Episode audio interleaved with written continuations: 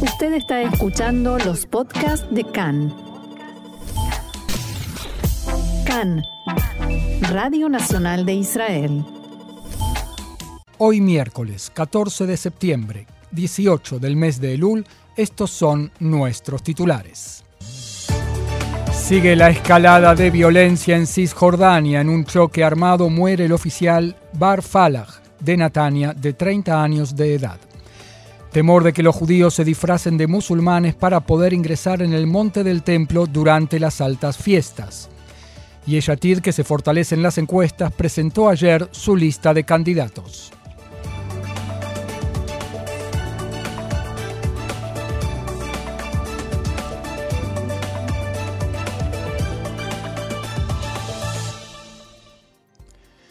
Ahora sí vamos al desarrollo de la información. En un choque armado en la zona de Jenin perdió la vida el mayor Bar Falah, de 30 años de edad, oriundo de Natania, vicecomandante del comando de élite de Nahal, en una acción operativa cerca del paso fronterizo de Yálame, en la zona de Jenin. El comandante de la sección Judea y Samaria del ejército, coronel Avi Blut, dijo que una soldada monitora identificó a dos sospechosos junto a la cerca separadora, no muy lejos de la aldea Yálame, y alertó a las fuerzas de la zona. La fuerza alertada dio un rodeo para llegar a los palestinos desde la aldea palestina Yálame. Los soldados se arrastraron hacia ambos y los rodearon a una distancia de pocos metros. Los palestinos abrieron fuego contra la fuerza de Tzal y el mayor Bar Falah, como decíamos, murió en el lugar. Los soldados devolvieron el fuego abatiendo a ambos palestinos armados. Según el comandante de la zona, la acción evitó un atentado terrorista contra civiles. Una fuente palestina dijo a Khan que uno de los terroristas muertos era miembro de los aparatos de seguridad palestinos y actuaba en las filas de la inteligencia militar palestina. En tanto, fuerzas de defensa arrestaron por la noche a siete palestinos con pedido de captura, sospechosos de estar involucrados en actividades terroristas. Fueron incautadas cuatro armas de fuego ilegales. En una reunión de seguridad efectuada ayer en el domicilio del primer ministro Yair Lapid, factores de defensa expresaron su temor de que judíos se disfracen de musulmanes para poder ingresar en el monte del templo durante las altas fiestas. Uno de ellos dijo que si los musulmanes que administran el lugar sorprenden a un judío dentro del predio, se podría generar una situación incontrolable. La policía obtuvo información sobre la intención de visitantes judíos de introducir un shofar en el monte del templo a través de los portales asignados al ingreso de musulmanes al lugar. Contra algunos de ellos ya fueron emitidas órdenes de alejamiento. Una fuente militar dijo a Cannes Noticias que existe información de inteligencia sólida sobre la intención de organizaciones terroristas palestinas de encender el terreno en torno al monte del templo con vistas a las altas fiestas. Entre otros, la fuente señaló que factores identificados con el Hamas llaman en las redes sociales a los habitantes árabes a acudir al monte del templo y a trincherarse allí para impedir a los judíos ascender durante las festividades. Cambiamos de tema, la cuestión nuclear iraní. Estados Unidos dice que está dispuesto a reanudar lo antes posible el acuerdo nuclear, pero por el momento no tiene un interlocutor con voluntad de avanzar en el lado iraní. Las declaraciones fueron hechas en una reunión del Consejo de Gobernadores de la Agencia Internacional de Energía Atómica. No obstante, en la Secretaría de Estado norteamericana en Washington subrayaron que aún no es demasiado tarde para alcanzar un acuerdo. El primer ministro Yair Lapid dijo anoche que Israel ha logrado, por el momento, frenar el acuerdo nuclear con Irán.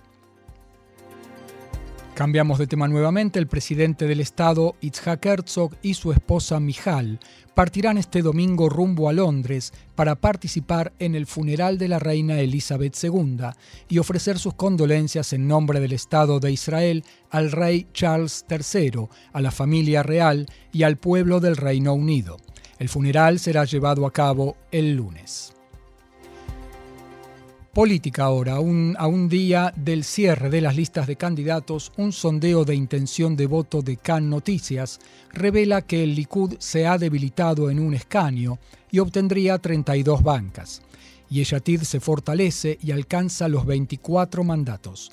Amahanea Mamlachtine de Benny obtiene 12 escaños y también el Frente Atzionuta Datit de Itamar Ben-Gvir. Si las elecciones se efectuaran hoy, Shas, el partido religioso sefardí, obtendría nueve bancas en la Knesset y Aduta Torah, el Ashkenazi, siete. Los partidos Abodá, Meretz, Israel Beiteinu y la lista árabe unificada reciben cinco bancas cada uno. Ram obtiene en ese sondeo cuatro escaños. El partido Abaita Yehudi, liderado por Ayelet Shaked, no pasa el umbral mínimo de votos y no entra en la Knesset. Según la encuesta, el bloque de Netanyahu obtendría 60 escaños. Y anoche se presentó la lista de Yeshatid para las próximas elecciones parlamentarias. Luego del titular, el primer ministro Yair Lapid, hay cuatro mujeres en los diez primeros lugares. Las ministras Orna Barbibay, Karin Elarar y Merav Cohen y la diputada Merav Benari. En el acto de presentación de la lista dijo el líder de Yeshatid, Yair Lapid, que, abro comillas, se debe garantizar que todo niño en Israel estudie matemática, inglés y hebreo. Los estudios básicos son el futuro del país. Tenemos una oportunidad histórica de incorporar a los Haredim, a los ultraortodoxos, al mercado de trabajo y el intento de Netanyahu de vender el futuro de nuestros hijos por un pacto político es una pérdida de la cordura y una total irresponsabilidad, palabras de Lapid. El Consejo de Sabios de la Torá del Frente Ultraortodoxo Ashkenazí, Aduta Torá, aprobó anoche la renovada alianza entre los dos componentes del frente, Dege la Torá, el partido de la corriente lituana, y Agudat Israel, el de la corriente hasídica. Agudat Israel tendrá el primer lugar en la lista y Dege la Torah asumirá el primer cargo si el frente llega a formar parte del próximo gobierno. En tanto, el ministro de Comunicaciones Joas Endel y el diputado Tzvi Hauser anunciaron anoche que no se postularán en las próximas elecciones. En un comunicado que dieron a conocer, dice Endel que, tuvo muchos deseos de ser la escalera que condujera a la formación de un gobierno de unidad nacional y por eso creó el Frente Arrua Hatzionit. Pero cuando comprendió que esta alianza conduciría a un gobierno estrecho, agregamos nosotros encabezado por Netanyahu, prefirió desmembrarla. Los partidos Abodá y Meretz, por su parte, presentarán sus listas de candidatos a la Knesset recién mañana por la noche, apenas antes de que venza el plazo para hacerlo. Analistas en Israel indicaron que la decisión de ambos partidos deja abierta la puerta para una fusión entre ambos hasta último momento. Fuentes en Abodá indicaron que la líder del partido, Merav Mijaeli, no reservará lugares dentro de la lista para candidatos de su línea, dado que no fueron halladas personalidades notorias que puedan mejorar desde afuera esa lista de candidatos a la Knesset. Y se resolvió la crisis de la lista árabe unificada, Hadash y Tal, dos de los componentes, llegaron a un acuerdo sobre la ubicación de candidatos en la lista, según la cual habrá rotación en el sexto lugar. Fuentes en bala del tercer componente indicaron, no obstante, que el cuarto que el acuerdo no es final, pues requiere la aprobación del Comité Central Partidario. Hablamos ahora de la reducción de los turnos de los médicos residentes, una crisis que amenazaba a todo el sistema de salud y que ayer parecía haber llegado a una solución gracias a la intervención del primer ministro Yair Lapid. Pero el ministro de Finanzas, Avigdor Lieberman, se opone, criticó el acuerdo alcanzado por iniciativa del Premier y dijo que se trata de un truco electoral y de la destrucción de la medicina pública. En el despacho de Lieberman explicaron que el asesor letrado de la cartera de finanzas les explicó que no hay posibilidad de iniciar la implementación del nuevo formato antes del año que viene. Antes, la oficina del primer ministro había pedido al Ministerio de Finanzas que transfiriera de inmediato al Ministerio de Salud 66 millones de shekels para comenzar la implementación del programa que reduciría las guardias de los médicos residentes de 26 horas hoy en día a 16 horas solamente en los hospitales de la periferia.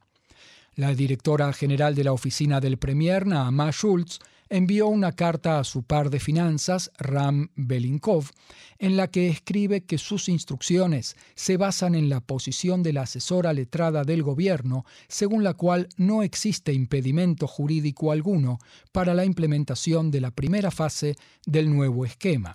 El ministro de Salud, Nitzan Horowitz, dijo por su parte que la negativa de finanzas de cumplir instrucciones del primer ministro es una vergüenza y una mala praxis de gobierno. Según él, a finanzas no le cabe el derecho de retener fondos ya presupuestados y asignados a la reducción de las guardias, y todos sus argumentos son una ridiculez total y una agresión gratuita. El Estado de Nueva York obligará desde el fin del año que viene a las escuelas privadas, entre ellas las instituciones judías ultraortodoxas, a impartir materias educativas obligatorias según el programa oficial. Las escuelas privadas tendrán que estudiar materias básicas de modo esencialmente igual a como se imparten en las escuelas públicas, las instituciones judías deberán cumplir las nuevas regulaciones a partir de fines del año que viene. Si no lo hacen, se les negará el presupuesto estatal. La decisión fue adoptada luego de años de debates e informes escritos sobre el tema. El diario The New York Times publicó esta semana una amplia investigación sobre las yeshivot, las casas de estudios religiosos en las comunidades hasídicas de la ciudad, que pone de relieve la falta de materias oficiales en los planes de estudio de las escuelas ultraortodoxas en Nueva York. Entre otros datos, la investigación revela que en 2019 se tomaron exámenes estándar de matemática y lectura en inglés a más de mil alumnos ultraortodoxos que estudian en 12 yeshivot eh, hasídicas y absolutamente todos reprobaron el examen. Según el periódico, los líderes hasídicos erigieron decenas de escuelas privadas que educan a sus niños en la ley judía, la oración y la tradición, y les cierran las puertas al mundo laico. Apenas les enseñan inglés o matemática y no les enseñan en absoluto ciencias o historia. El resultado es que generaciones enteras no reciben conocimientos básicos, atrapándolos en un círculo de falta de trabajo y de dependencia total de otros elevando la pobreza en los barrios hasídicos a los niveles más altos de la ciudad de Nueva York. Violan de esa manera las leyes del Estado que garantizan una educación apropiada a todos los niños, pero aún reciben enormes sumas de dinero estatal, estimado en más de mil millones de dólares solamente en los últimos cuatro años.